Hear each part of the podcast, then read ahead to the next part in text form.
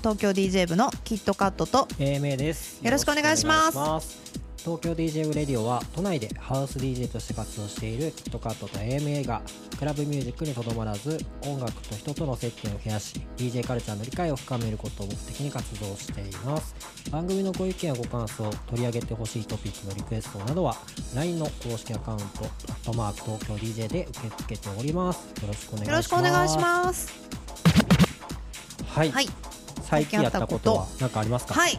最近ボノボで月一のイベントに出たんですけど、はい。前回ゲストにお越しいただきました。キテレツさんももちろんあの、メンバーなんででこの間あの来てくれてありがとうございましたみたいなはい。話をしてて、でキテレツさんすごい、まあ、不思議なオーラの方で、はい。私すごいなんか大好きなんですけど、はい。なんか最近ちょっと神社行ったんだよねみたいな話になってはい。神社行ったんすねみたいな、はいでもなんか隕石がある神社で、はい。隕石を神様として祀ってるんだよって言ってたんですよ。おえーそれどこにあるんですか、はい。って言ったら新宿にあるかなみたいな話してて、あ私知らないですねみたいな。隕石とか周波数大好きなんで、はい。えちょっとムー雑誌ムーに書いてありそうな匂いがするんで えちょっとその話聞きたいですって言ったらなんかそこにいる人が隕石のなんか入った液体を僕に吹きかけてきたんだよって言ってて。はい。はい、そうですか。って。でしかも口にも入れてきてくれたんだよ、はい。えそれ飲めるんですか？大丈夫ですか？みたいな。いやでもなんか宇宙のパワーをもらえるかなと思ってって言ってて、い、やすごい興味あるんですけど私は欲しいです。それちょっとやりたいです。みたいな話をしてて、そうですよね。でその後に、はい。あーヒットカットちゃんちょっとプレゼントあげるよって言ってくれて、はいえ何ですか？って言ったら願い事が叶うシールなんだけどねって言われて。シール？はい。もうねすっごい興味あるわけですよ、はい。私は、はいマジですか？って、はい。うん、って言ってもらったシールが 2, 2つあって。はい。これを表と裏に貼ってくださいって言はいわれて、そのなんか何でもいいです。何でもいいですそう、はい。何でもいいです。表と裏に貼ってください。でもその願いをかけたいことをはい。過去形で言ってください。あだからもうなったたなったというこはとで言ってくださいって言ってて、いはい。でなんかそういうシールをじゃああげるよって言われて、はい。もらったのは今持ってるんですけど、テレツさんそういうとこ好きで。なんだろう私とそういうところでつながっちゃってる気がちょっとしちゃうんです。これ恋愛とかじゃなくて、はい。なんか私が周波数の話をしだすと、はい。ちょっとアセンションしちゃってる匂いがちょっとおばちゃんには感じ取ってもらっちゃってるみたいでなんかきっとかさんはいちょっと今日テンションおかしくないですか？ってよく言うじゃないですか、はい。はいそれをなんかキテレツさんは気持ちよく受け止めてくれるんで、えちょっとねキテレツさんと私2人で言うとそっち系の話になっちゃうのが楽しかったんです、ボノボ。ー ボノボでなんかこの間なんか木の実もらった話とかはいかボノボは本当にドラマチックな場所なんです。そうなんですねそうなんですよ。はいなんか私はボノボの近くに住みたいって前も言ってましたけど、はいなんかあそこに行くとちょっとねやっぱアセンションしちゃうんでしょうね。はいなんかハイになっちゃうんですよね。別になんかお酒飲んでるだけなのに。なんかね本当にちょっといつもやってる場所とは違うはい。何か。を、うん。そう感じる場所で、まあ、特別な場所なんですけど、はい。はい、キテレツさんもあの毎月一度は必ず私も会えるので、はい。はい。ちょっと会った時にたまにそういう話をしてくれるのが、はい。私はちょっと癒しなんですよね。おはーいいですね。はい、はい。なんかそこ話せる人あんまりいないんで。そうですね。ちょっと北入さんが気になる方はあのねはいゲストの回がありますのでぜひそちはいらも聞いていただければと思うんですけど。ぜひぜひキテレツさん不思議な方なんで、はい。パワー持ってますよね。はい。はい、だってノイズの向こう側があるよって言ってましたからね。あそうです。ね受け入れることが大事って言ってましたそうですね。はい。その先には静寂があると、はい。はい、すごい哲学的な方なんで、はい、あの読み解くの大変みたいなとこありますけど、はい。はい。私はそのシールを大事にちょっとまだ貼ってないんですけど、はい。願掛けしたいなとはい思います、東京 DJ 部の成功をね、はい。ちょっとねそうですね。成功したということで、はい。成功したということで。やりたいなと思います。はい。はい。本日のテーマはい。なんですけども、えージャパニーズヒップホップの歴史を、えお。3部作でやろうかなとちょっと思ってですね。ロングセラーですね。持ってまいりました。はい。はい。ということであのねそのヒップホップの歴史その世界的な、まあ、アメリカのそのヒップホップの発祥みたいな話は、あの以前にそうですね。キットさんの方でねあの話してもらった回がありましたけども、はいはい、でそこで気になるのがいつ日本にやってきてどうやって今の日本のこのジャパニーズヒップホップのカルチャーが、はい。そうなんか育っていったのかなっていうのがすごいね気になりまして、はい。僕はそもそもそのなんかヒッ b ボーイじゃないんで、はい。ヒップホップと共に生きてきたみたいな感じじゃないんですけど、はい。でもやっぱり要所要所ヒップホップで好きな曲もあったりとかして、はい。なんかそれをねちょっと掘り下げてみたらいろいろねなんかねつながる話が、ね、お出てきましたので。お楽しみ、はい、で今回はですね年表でちょっとおはい。話ししていこうかなと思っていまして、えーまあ、日本にいつどういうふうに来たのかっていうのを何何年代にこういうことがありましたよっていう話と、はい。えー並行してですねその頃アメリカではどんな感じだったのかっていうのをちょっと照らし合わせごいですながら。ね、はいオリジナルの年表ですか？えっとまあ、ネットでもいろいろそのこの年にこういうのっていう情報はあるんですけどそれをそのアメリカと日本で組み合わせてちょっとこう見やすくしたみたいな感じなんですけど、えー。はい。はいえーそもそもですね日本でヒップホップがまあなんていうんですかね形成されるきっかけとなった、まあ、エピソードゼロをじゃあお話ししていこうかなと思うんですけど、えーウィキペディアとかですねまあいろいろネットで調べたところ1983年頃から、はい。えー日本でもヒップホップが、えーまあ、入ってきたって言われてるんですけど、はい。じゃあ1983年えーが、まあ、どういう時かっていうとですね、えー、とちなみに82年にはい。アメリカの方ではですね、えーシュガーヒルギャングのラッパーズディライトなどがリリースされた頃なんですよ。はい。はい、なのでアメリカでいうともうヒップホップは70年代に、まあ、徐徐々にあのブロックパーティーなどで、はい。えーヒップホップが出てきてですね、まあ、なんならもう82年にはそのすごいあの大ヒットとなる曲が出てたはい。頃に、83年に日本をやっと、えーなんかその草分け的な感じで登場するというはい。感じなんですよ。で、えー、と映画「フラッシュダンス」っていうこれはなんていうんですかね、まあ、ヒップホップのヒップホップのダンスというよりかフラッシュダンスなんではい。ストリートダンスっぽい感じのなんかあれですかね。映画なんですかね、はいそれがまあ日本でも公開されてそういう感じでちょっとこうストリートダンスが流行り始めたみたいなのが、まあ、きっかけっぽいですね。タケノコ族は違うんですか？なんかちょっと違う毛色は違うみたいですけどでもはいやっぱ原宿の,、まあ、あのなんですかあの代々木公園とかでやっぱ踊ってる時なんでちょっはい。とタケノコ族もそうなんですかね、なんかその中にタケノコっぽい人もいたし、はい。なんかヒップホップっぽい人もいたって感じなんですかね。そうですね、はい、なんかね、えーとまあ、そうやってその海アメリカからのそのヒップホップカルチャーの、まあ、盛り込まれたような映画が、えーまあ、に日本にもやってきたりするはいとですね、まあ、ちょっと影響を受け出す方も出てきて、えー原宿のホコ店で、えークレイジー A さんとかですね直哉さんが所属する東京 b ボーイズっていうユニットですかね、はい。とかあとあのキッドさんが一緒にやられているドクタートミーさん。はい、はい、ここで登場するんですね。ボノボのフューチャーデリックナイト、はい。あのキテレツさんと先ほどね、はい、あの会ったというパーティーはこのはい。ドクタートミーさんがはい。もうすごい長いあの時間あのレジデントでパーティーを続けてる、えーパーティーでお会いしてるとつながってきましたね。はい、はいそうですね。とか、あと、えー、DJ クラッシュさんとか、はい、さんやなどなどもう有名な方がいっぱいですね。あのーはい。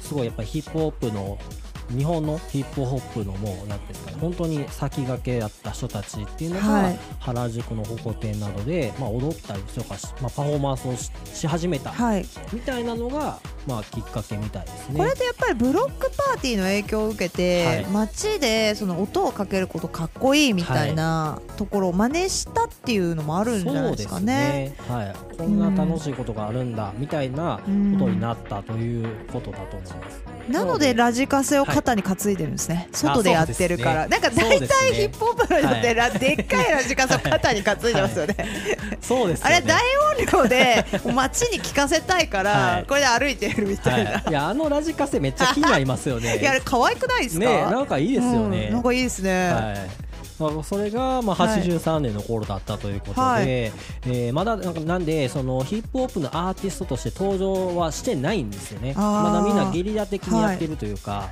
デビューとかじゃないんですよ。なんかテクニクスの回で、はい。ワイルドスタイルっていうはいものがこうあの映画ですね、はい。あの日本のプロモーションではい。こう入ってきた時に、はい。まだそのヒップホップにその触れてない人たちが、なんかかっけえみたいな感じではいはいはいはい。広がったっていうのがここですよあね。まさにそうなんですよ、あのワイルドスタイルが日本で公開されて韓国、えー監督と34名の出演者が来日するんですよ。すごい豪華ですよね。そうなんですよ。プロモーションで「笑っていいとも!」に出演してですね、はい。えー東京の日比谷大阪のディスコなどのショータイムでイベントテレビ出演などはい。もこの年にですね、これはもうだってペリー来航みたいなことあそういうことですね。テリー来航今まで触れたことない、はい。なんかかっこいい人たちが、はい。しかもリアルヒップホッパーのアフリカンバンバータでしたっけ、はい。ね。とかが来てなんかこうバンダナ巻いたりとかしてて、なんかそれを若者が、はい。めっちゃかっこええやんみたいな感じになって、ターンテーブルが売れたって話だったんですよ。あ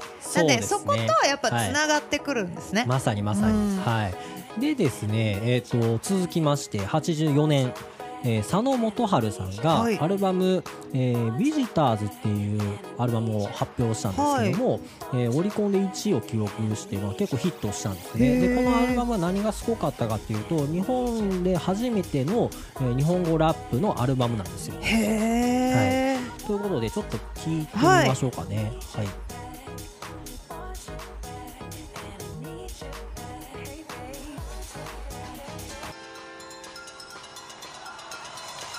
これはちょっとねライブバージョンなんですけど。はい。はい。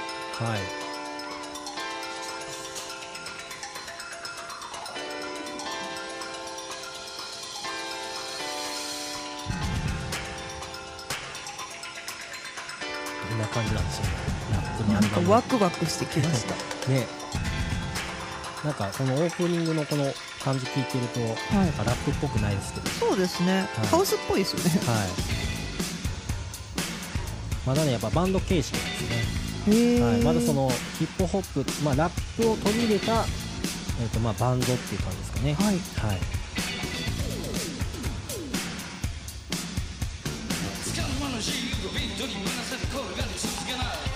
ちょっと日本語として認識できなかったんですけど、はい。日本語ですよね。そうですそうです。新しかったんじゃないですか、この当時これ。ああそうですよねかっこいいってなったと思いますね。まだね韻を踏んだりするそのライミングって言われるようなものはあまりなくてちょっとこう語りかけるような感じでこう喋るっていうのが、まあ、ラップっていうことですね。はい。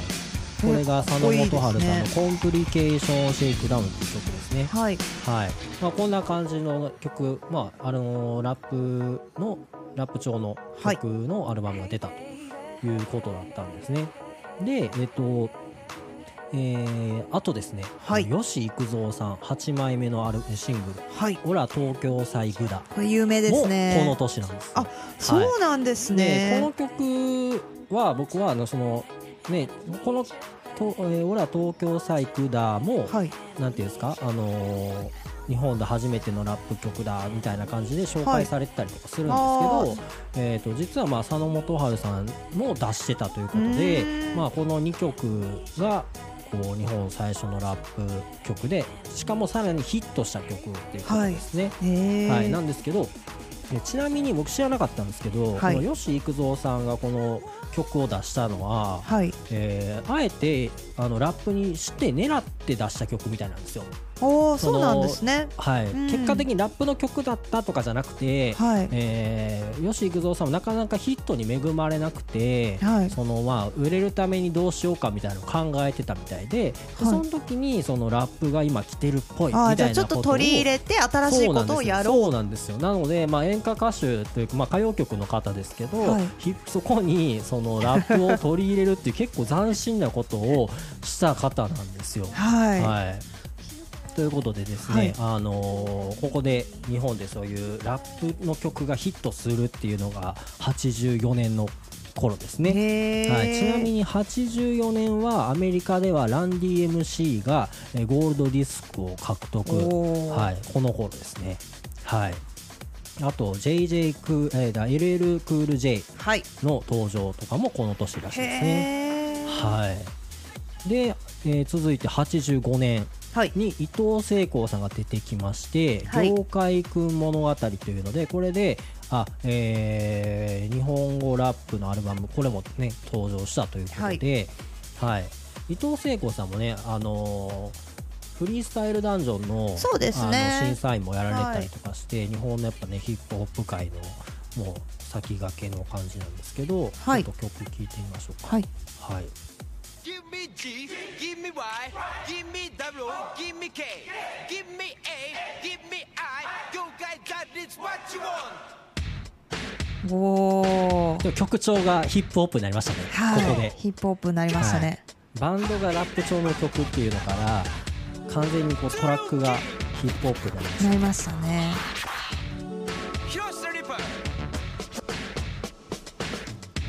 これでね伊藤聖光さんが番組の MC をやってることがね、はい。理由としてはっきり分かったというたことでですね。はい。は元祖ってことですね。いそうですね。だからはい。知らない人からしたら、このおじさんは誰やってなってたと思うんですよ。はい、はい。ちゃんと理由があるんですね。はい。はい私この間あの MDL っていうミュージックドントロックダウンで、はい。あの DJ 出演したんですけど、い。あれも伊藤聖光さんがはい。発起人となって、はい。コロナの今の情勢の中であの発信をオンラインでやろうとはい。いうことで始めたので,、そうでね。その時伊藤聖子さんいらっしゃってて、はい。軽くご挨拶させていただいたんですけど、えーはい。私からするとねフリースタイルダンジョンのー。こう青春の思い出なんで、はい。伊藤聖子さんやみたいな、はい。とってもいい方で。はい。はい、でもいつもすごくこう時代の最先端、はい。そこをなんか読む力が素晴らしい方なんだろうなと思ってすごい尊敬しております。いいですねうん、はい。こんな感じでですね、はい。えー続いて1986年。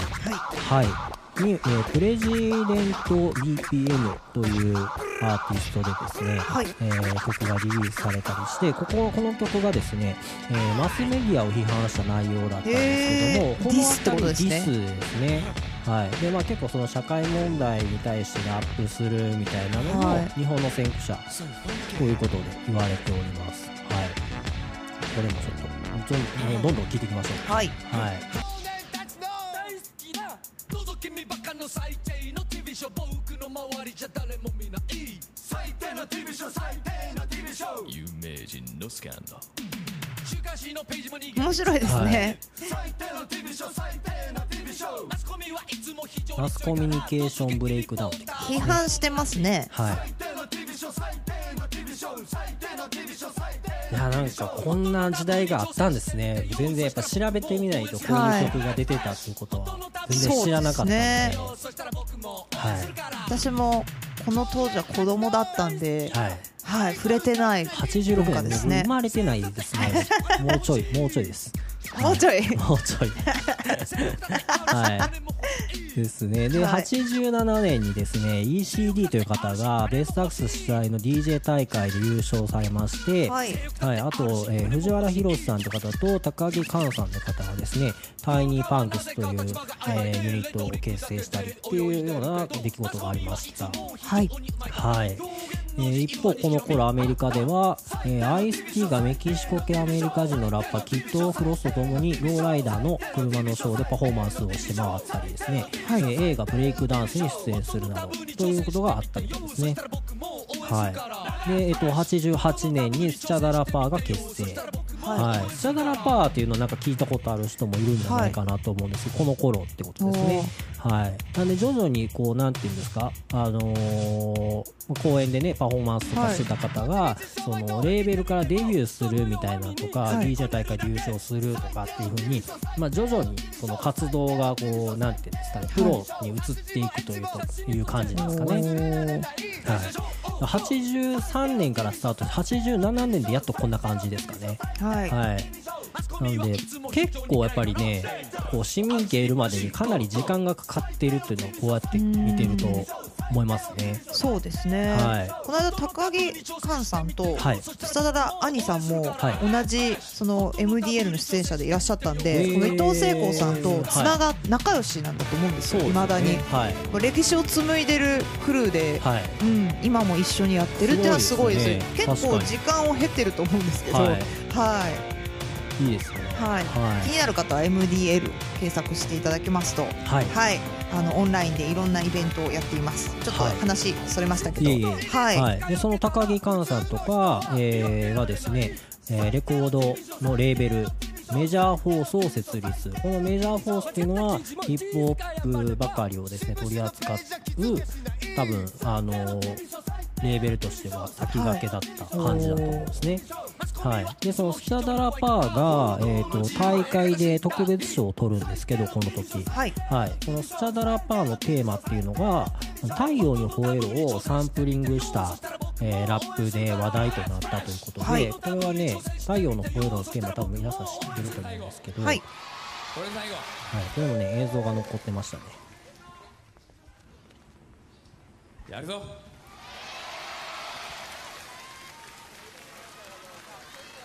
なんか徐々にこうヒップホップ感が増してくる感じが面白いですね,、すね。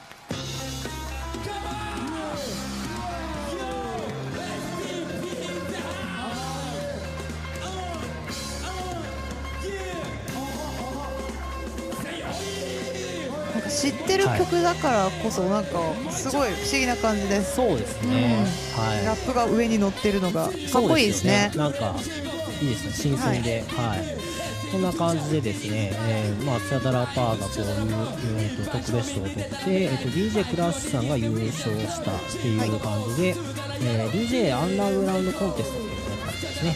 はいで、えー、と89年にいて、えー伊藤聖子さんがヤン富田さんと組んでアルバムを発表したりとか、DC 実際のコンテストチェック・ユア・マイク開始ということで、えー第1回入賞がジンギさん。その後雪緑やボーイケンなどを輩出ということで、えー89年にはライムスターが結成するんですね。ああそうなんですね。はい、89年になってつやっとライムスターまで来たという感じで、結構じわじわじわじわ来る感じじゃないです意か外と結構前々からじわじわ来てたんですね。そうですね、はい。なので多分その、まあ、メジャーデビューの前にその結成とかっていうのを含めるとだいぶ古くからやっぱいらっしゃる方々なんだですね。なというところですね。これちなみに今この話のまだエピソードゼロなんですよ。今回これエピソード僕の中で勝手に決めたんですけど、はい。この年表を書いてると大体ここが節目やなみたいな感じでエピソードゼロなんですね。これはまだそのやっぱりなんていうんですかねアンダーグラウンドの中のアンダーグラウンドって感じかなっていう見てて思います。めちゃくちゃ早い段階でヒップホップがかっこいいと思った日本人たちのことですよね、そうです。これって。はい。うん本当にもう日本のヒップホップ界の父みたいな感じですね。はい。という感じで、えー続いてですね、はい、はい。曲を戻します。はい。で、えー90年ですかね、えージンギさん主催のイベント、ヤング MCs in, in Town というイベントを開催したりとか、とスチャダラパーを中心としたクルー、リトルバードネーション結成などなどですね、はい、ありました。と91年になりまして、えーなんか、あこれ面白いですよ。91年は、はいあのーに日テレでですね、天才たけしの元気が出るテレビ。はい、はいこれであのダンス甲子園というのがですね、まあはい始まってそれでそのね、えー高校生とかがこうダンスをするとはい。いう、あところまで来まりましてですね。ね。はい。はい、でなんとこのちなみに、まあ、余談ですけどこのはいダンス甲子園に、えー今ですねあの令和新選組の山本太郎さん代表の方いらっしゃいますけど、はい。政治家やってはりますけどこの方はダンス甲子園で、あのー芸能界入りしたんですよ。そうだったんですそうねなんですよ。ダンスしてたってことですか？ダンスとしてましたね、なんかねあの海パンみたいな格好でメロリン Q って言って、なんかちょっとあのギャグみたいな感じで、やられてそれで芸能界に入ったということでですねなんかこんなこともあったんだという。今はねなんかすごい政治家って感じになってますけどね。はい。はい、そんな時代もあったということですね。あと ZOO のチューチュートレインがリリースしたのも91年ですね。うん。はい、なんでこの辺であのニュージャックスイングも出てきましてはい。はい。あのーなんかねちょっとずつこう受け入れられてきた感がありますね、うんうん。はい、ちなみにこの年にあのドクター・ドレがデスローレコードを設立しております、おお91年。いいですね。はい、トゥーパックのデビューも91年です。おお、はい。この頃なんですね、アメリカではですねもうだいぶやっぱりね、あのーだいぶ先に進んでるんで、うん。シュガーヒルギャングの後にランディ MC とか、いあのードクター・ドレの NWA とかですね、はい。えーもうどんどんヒットが出てて、うん。はい、でもうトゥーパックが出てきてるんでもうはい。アメリカでもエピソード2ぐらいまでいってるんですけど、ね。日本はまだエピソード0みたいな感じなんでやっぱりアメリカの方がねどんどん進んで、そうですね。後からこう日本が。そうですね、うん。はい。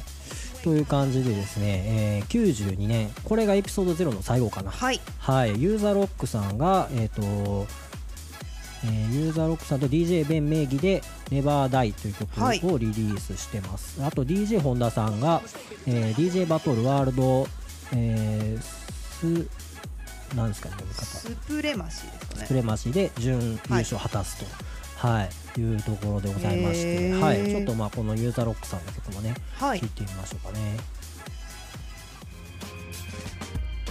なんかヒップホップの、はい。このさっきの感じからちょっとこう日本のヒップホップの雰囲気も変わりつつある感じの曲調かなと思います。そうです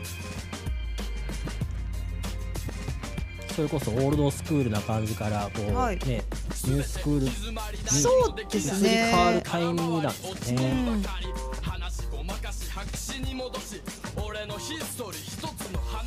ディスがあって、はい。その後平和主義のニュースクール系が出てきてみたいなところはなんか一緒な気がしますね。ね。はい。そんな感じでですね、はい。えーこれでようやくエピソード0の終わりです、はい。今回はエピソード1まで行って終わろうかなと思うんですけども、はいえーここがまたね面白くて、えー93年、はい、はい、MCAT というアーティストがですね、えーボンバヘッドというこれ有名ですね。リリースしまして、はい。でこのボンバヘッドこれねえー有名なんですよね。はい、はい。で、えー、とちょっと聞いてもらうとですねちょっと今までとガラッと雰囲気の違う曲になっておりましてちょっとダンスミュージック感あるんですよね。うん。踊りたくなるような曲ですしね。で、えーこの曲が、まあ、ちょっと物議を醸すというか、はい、えーヒットしたんですね。でヒットしたのは良かったんですけど、えーこの MC 内海さんはですねこの「ボンマヘッド」という曲を、えー J ラップと称して、はい。えーまあ、プロモーションをしていたわけなんですよ。はい、はい、で、えー、と J ラップ勢対日本語ラップ勢でちょっとこうなんていうんですか。ちょっとこうなんかはい。はい、あの J ラップなんてラップじゃねえみたいなやっぱりその昔からやってきた人たち日本語ラップ勢がですね、はい。こんなのラップじゃねえみたいな感じでちょっとこうディスるというか、はい、はい、ちょっとこうセルアウトな感じ、はいその商業的にラップやってんじゃねえよみたいな、はいちょっとそういういがみ合いみたいなのが発生するんですよ。はいヒップホップちょっといがみ合いの好きですね。そうですね、はい歴史的にも。はい、そうなんですよ。はい。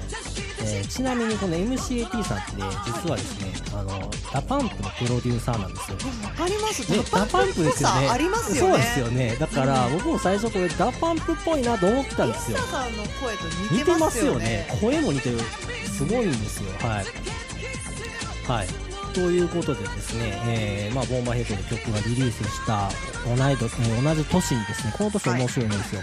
えっ、とね、すごいですね。 RIP SLYME や KICK THE CAN CREW を輩出する FUNKY GRAMMAR UNIT っていうのが結成したりですね。はい、はい、ライムスターが、えっとファーストアルバム「俺に忘れ」をリリース、で、えっとキングギドラがここで結成ですね。でラッパガリアも結成はい、なので93年これねエピソード1なんですけど、はい。まあその J ラップって言ってこうね出てきた人がいたりとか、えーこのエピソード1を担ってくるキングイドラとかですね、はい。あのキック・ザ・タンクのラリップスライムの、えー、と前身となる人たちがあのユニットが出てきたりっていうことでここからエピソード1って感じですね。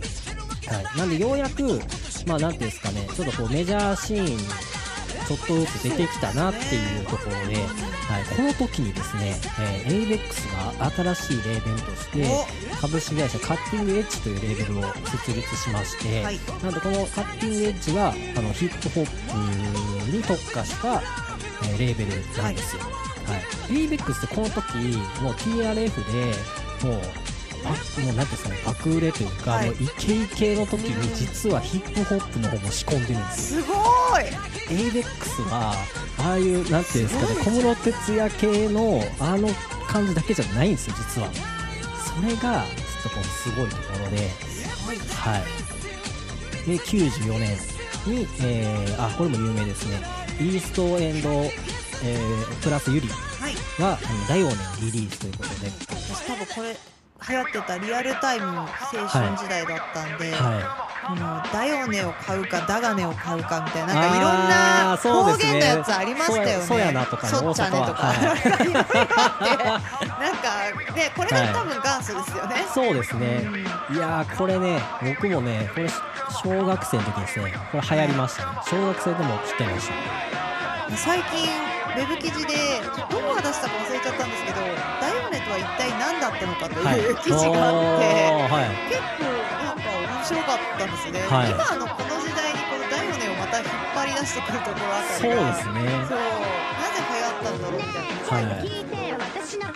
みんなが真似しやすかったんですよね。カラオケとかもあーちょうどそうですねこの頃あって、はい宴会でみんなが口ずさみやすい難しくないフレーズで、はしかもちょっとご当地愛とかもあるから、はい。その地元民がそれをなんか応援して、はい何派何派みたいな、はいはいはいはいそういうブランディングがすごい上手だったそうですね。はい、しかもこのゆりさんが、あのアイドルですね、この時ですねで多分女性のこのラッパーみたいなスタイルって結構新しかったんですか、まだ？そうですね、はい女性ラッパーは日本で今のところ出てきてないんですよね。はい、いやそうなんですよ。多分それも余計にセンセーショナルだったんじゃないかなと思います。男と女の掛け合いって、はんそっちはあってもヒップホップってあんまりはい、ねなないっていうか、はい、うん、なかった気がしますけど。そうですね。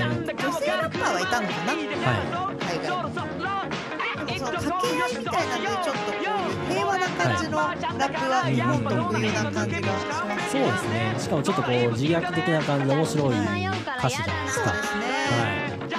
っていう感じで、まあ、この曲のヒットとですね、えー、スチャダラパート小沢健二の「今夜はビギーバック」もこの時で、これすごい思い出があって、はい。テレビで「今夜ブギーバック」かかってたんですよ、その時になんかあの音楽番組ではい。初めてこの人たちがそれを披露した、はい。もちろんラジオとかではかかってたと思うんですけど、はい。私学生だったんでテレビつけて、はい。この人たちがそれをやってた時に、はい。なんだろう味わったことないこの感じは不思議だなって思って、なんか好き嫌いとかそういう前になんか初めてって思ってたんですよ。はい、でうちのお母さんがそれを後ろで聞いて、ねこういうの流行ってんの？ってすごいなんか不し不し不げなんていうの、はい。よくわからない感じで聞かれたんですよ、はで私もわからないってその時答えたのが、はい。なんか多分食べたことないもん食べたい、みたいな、なでもそれがやっぱりこう時代の節目というか新しいことやってる人たちを、はそのあんまり音楽の知識もないんで、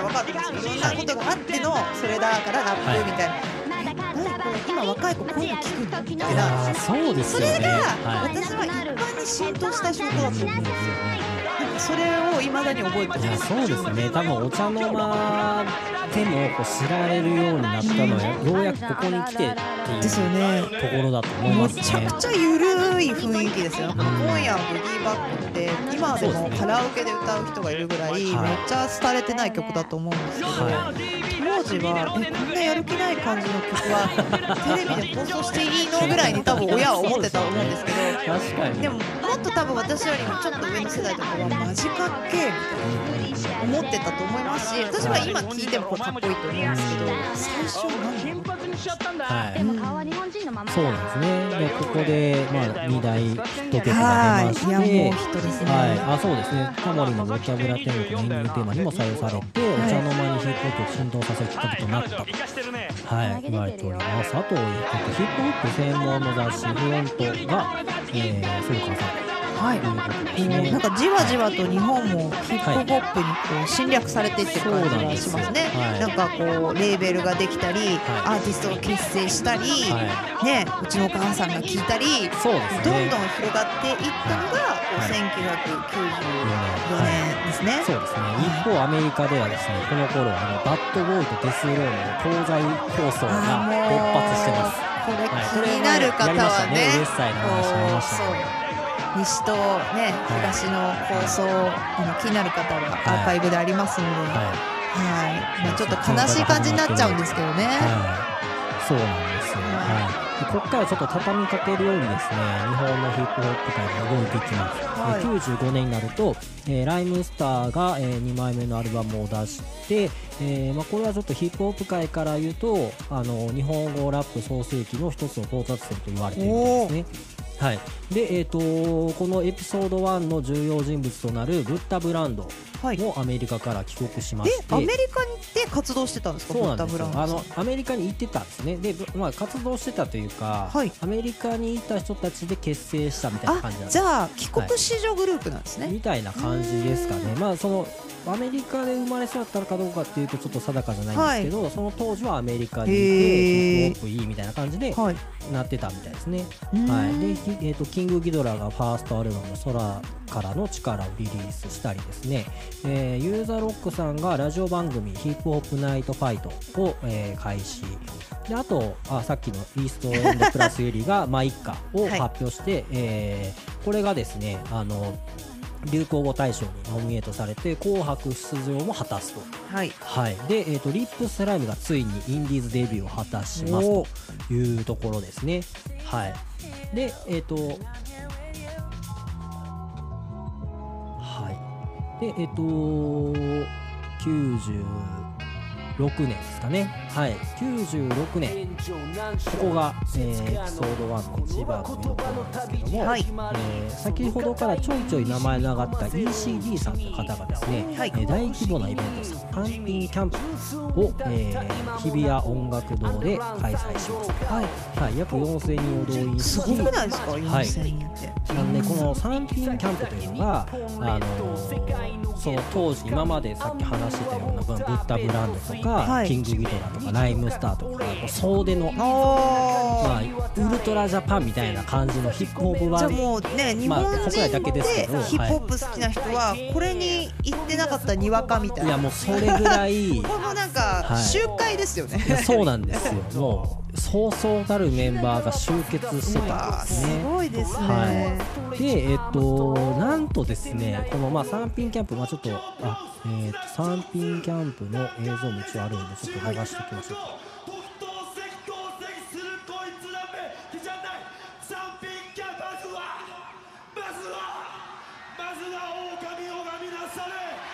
はい、ここでスタートするんですね。まあ、すごいね、盛り上が、熱気がすごいです。やばそうですね。映像を見てもらうと分かるんですけど、うん。はい、やっぱね、ヒップホップ好きな人は、このサンピンキャンプっていうのは、はい。もうすごいやっぱね、一大イベントだったんですね。結構この後も何何回か行われて、はい。その後20年後にも、あのーリバイバルでやったりとかすじゃあるんですけど、もうファンがいるんですね。そうですね。ずっと時代を経ても。はい。で、えっ、と、ブッダブランドがですね、人間発電職人と有名な曲をはいリリースしまして、はい。これは、あのー後に加藤ミリアさんが夜空という曲で、あの、サンプリングして、めっちゃ好きでしたこの曲いいですよね。大学の時車の中これ聞きながらあ、本当ですか？はい いやーいいですよね。はい。でですね、えーこのサンピンキャンプなんですが、はい。えー最後にその映像バーって流れてそのクレジットが流れるじゃないですか、はい。映像あのその DVD、まあ、はい。ビデオか。で、えー、と流れた時にねあれ？と思ったのが、はエグゼクティブプロデューサーに、はい。あの松浦う正人さんわがですねの名前が入ってるんですよ。すごいですね。エイベックスの。さすがですはい、なんで、ABEX は、まあね、先ほどちょっと、あのーそれを匂わせるようなそのレベルをね作ってるっていうのがありましたけどごいんですねやっぱり。そうなんです天才ですねはい、そうなんですよなのでなんと三品キャンプもが後ろにいたということなんですね。で、まあ、ここで一番まあピークを迎えてそのピはい。ークの時にキングギドラがですね一旦活動休止ということがあったんですね、えーキック・ザ・カンクルーの結成はその年ですね。96年このチェ結構あの話題となった人が多かったということですね。はい。なんかこの辺りってこうなんだろうな。今までははい。そのラップをすることに興味がある人が出てきて、はい。でまあ言葉遊びみたいなことが始まって、この辺って結構声がかっこいい人が出てきたと思うんですよ。はい。なんかなんだろうこのラップの声はこの人じゃないとできないとか、はい。それぞれのラップのやってる人の個性が出てきて、はい。なんか私はこの当時結構日本語ラップ聞いてたん。で、なんかこの人の MC とかが好きで、はい。なんかこれを聞きたいみたいなのがこの辺りで出てきた気がするんだよね。そうですね。この辺でその日本語ラップ界の方でもそのやっぱりメジャーな人たちが出てきて、はそうですね。やっぱりこうエピソード0から始まった流れを受けて生まれたエピソード1の人たちが、はい。えーまあ、メジャーになっていく到達点みたいな。そうですね。私ソウルスクリームとか好きですよ。あ本当ですか？はい。なんかちょっとアンダーグラウンドな感じがあって、うん、なんかは懐かしいですね。いそうですね。はい。まあ、こんな感じでです。ねまあ盛大に賛美キャンプが行われて、はい。えー、97年6年ですねそれが。で、はい。96年ちなみにアメリカはですねあの2パックが撃たれて死亡者でしたからですね。はい、あの東西構想がもう加熱しすぎて、えーまあ、こういうことにしてしまった。という時ですね。はい。才能がありすぎたんですよね。そうですね。はい。ということで、えー最後エピソード1の、えー最後ですね、えーここで97年、 DA PUMP がついにデビューで、はい、あのさっきの MCT さんがダパンプをプロデュースしてダパンプはヒップホップアーティストだったんですか？一応くくりとしてはそのラップというくくりで。J ラップくくりなんですそうなね。なのででも J でラップの、はい。まあ、弟子っていうかプロデューサーが、まあ、親分がいますから、はい。っていう感じでデビューしたんですね。そうですね。でも踊りが上手くて、はい。でラップで歌も上手くてっていう、まあ、これ結構多分ね DA PUMP はその今までにないユニットですごいセンセーショナルだったと思うんですよそうですね。なんかタレント性もあって実力もあるっていう感じで、しかもイケメンじゃないですか。そうだから一般の人たちがはいね、これヒップホップだから聞くっていうよりかはなんかかっこいいって知るきっかけになったっていうアーティストですね。そうですね。はい。で、えっ、と、ブッダブランドのデブラージーさんは、えーエメラルド、エメエルドラドレコードをはい設立したりとか、えー、とリコさんが、えーラジオ番組、ヒップホップジャーニーだ、えーサイファー、はいを開始したりしたというところら辺で、えーはい。エピソード1終わりとなります。これでワンなんですか、はい。結構たっぷりありましたね。結構ありましたよ。はい、エピソード1をなんでここで区切ったかというとですね、はい。えー、とその次の年に新語2さんがファーストアルバムを出してですねちょっとね全然違う、まあ、これは日本でいうところのそのニュースクールというのかなというのがちょっと雰囲気の違う曲が出てきたのが次なんで、ちょうど一旦ここで区切るかなっていうところです。すごいですね。いろいろありましたね。そうですね、なんか結構長々とちょっとやっちゃいましたけども、はいでえー、と97年はちなみにノートリアス B.I.G. が、えーロサンゼルスで撃たれてですね東西抗争の終焉ということですね。はいくしくもアメリカもちょうどこのタイミングで次のエピソードとはいいう感じでございます。はなんか時系列が面白いですね。その場所でなんか見たことがあんまりなかったんい、で、はい今日の回はなんかあこんな時にこんなことがアメリカでみたいな。はどうだったのかってすごい気になってたんで、そうですね。面白い面白いですね。はい。最後におまけでこはい。の曲をちょっとかけて終わりたいと思うんですけども、えー、コージー1200というアーティストのですね、ブロヤーマインドという曲なんですけど、はい。はい。これ実はですね、あの、芸人さんの今田耕司さんの曲なんですよ。えそうなんですか、はい。かっこよくないですか？かっこいいですよ。これねあのテイトワさんがはい。プロデュースしてて、えでこの曲はあの後のあの豆腐ビーツさんの彗星になるんですよ、はい、サンプリングこの曲をサンプリングしてるんですよ。ー、えー、すごい。はい。だ芸人さんって結構曲出す時新しいジャンルのやつ仕掛けてきてませんか？そうですね。浜ちゃんも言ってましはたよね、い。まあ、やっぱりバックにやっぱ大物ですよ。テイトワさんもいれば小室哲哉さんもいてみたいな。やっぱねそこを仕掛けてる組んでるタッグがずるいですよね。そうですね。ね。すごいことしてるなと思って、芸人さんが歌出す部分ありましたよね。あそうですね。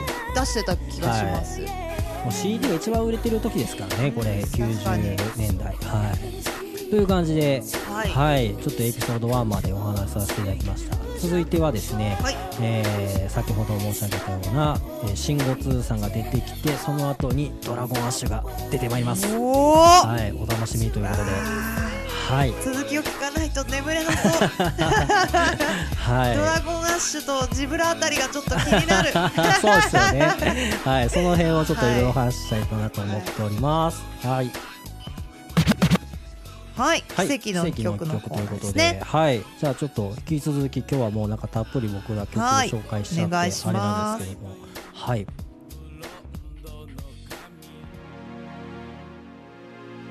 はい、えースヌープドッグの、えーセンシュアルセダクションはい。という曲を持ってまいりました。あのスヌープドッグはね、あの、はい。ドクター・ドレそうですあのねデスローレコードからデビューヒップホしてップのアーティストですよね。そうですね。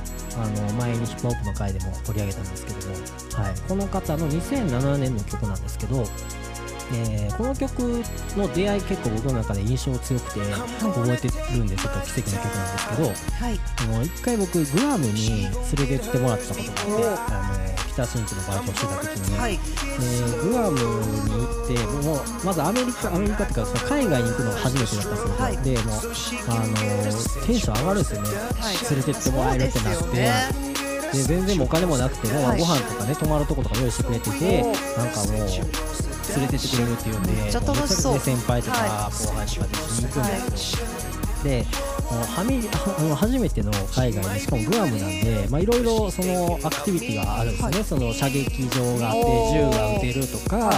なんかその中でストリップバーがあってそこに大人の遊びみたいな感じで連れてってもらって、はい。初めてストリップバーに行ったわけですよ、はいでなんかそのそこの現地のお姉さんたちがこう、はい踊ってるみたいなところでこの曲が流れてたんですよでもすごいなんていうんですかね暗い暗い感じのところでもう初めて目の当たりにする、はい。その海外の女の人が裸で踊っててっていう映画みたい。パブみたいなそういうのを見たことがなかったんで、衝撃やったんですけど、そこにぴったし合わせてくるかのようにこの曲が流れてたわけなんですけど、まあ、この曲ただの下ネタの曲なんですよね。歌詞がエッチなはい、エッチなやつなんで,、でこのあの実際この「センシュアル・セダクション」という曲名もこれあの本来は、えー曲名違って「セクシュアル・エラプトン」っていう曲名なんですけど、はい。それがその検索引っかかってダメなんで、あのー曲名も変えてるみたいな。あー。はいということで、まあ、ただただもう男女の絡み合いみたいな曲なわけですよ。はいはい。